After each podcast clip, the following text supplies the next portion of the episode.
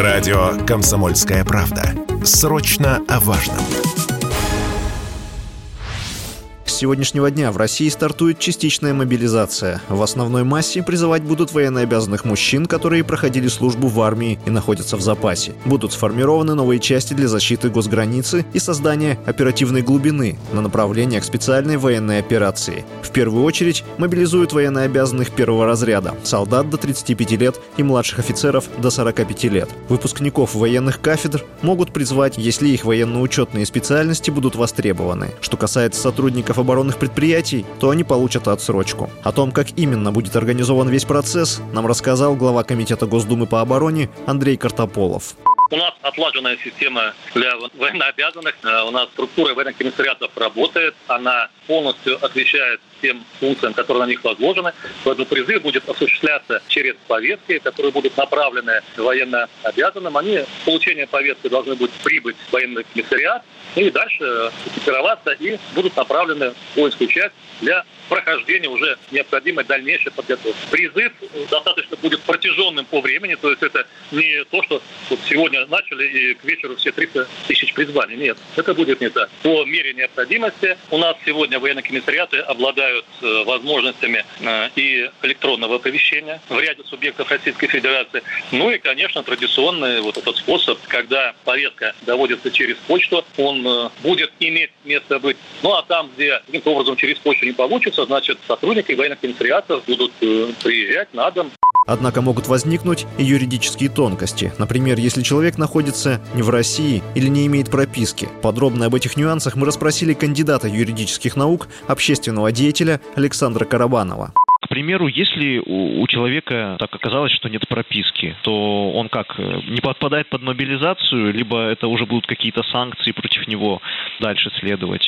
На самом деле это очень интересная история, которая, в общем-то, да, процедуру уведомления достаточно затрудняет человек временно находится без прописки, то с этим у военкомата возникнет огромная сложность. Во-первых, никто за него по сути, ответственность не берет, потому что человек не прикреплен ни к одной территории военкомата. И, собственно говоря, обеспечить его тоже явку будет э, значительно затруднительно. Так что этот э, вариант, наверное, для кого-то является спасительным. Такую же ситуацию можно спроецировать на тех, кто, ну, к примеру, прописан в России, но живет за границей, даже приписан к военкомату. Ну, он каким-то образом должен узнать, вернуться, пойти на сборы. А как вот в отношении таких людей? Это уже все уклонист по вчерашним принятым поправкам?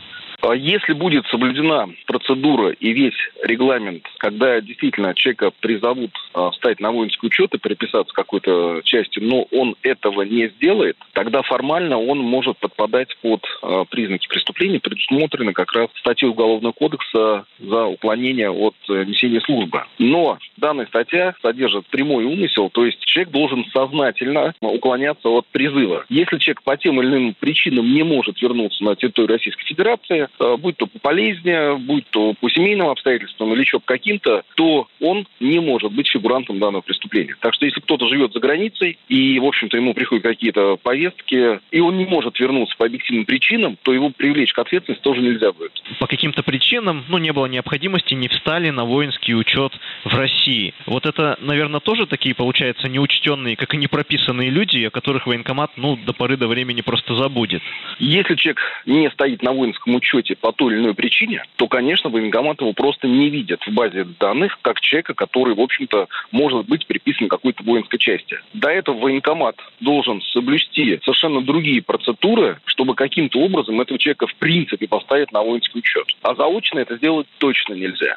Что касается доставки повесток через госуслуги, то в Минцифры это опровергли. Однако в Думском комитете по обороне не стали отрицать такой способ оповещения. Но нужно быть предельно внимательными и не нарваться на мошенников, которые, по мнению эксперта, с высокой долей вероятности активизируются и будут предлагать за деньги уйти от призыва.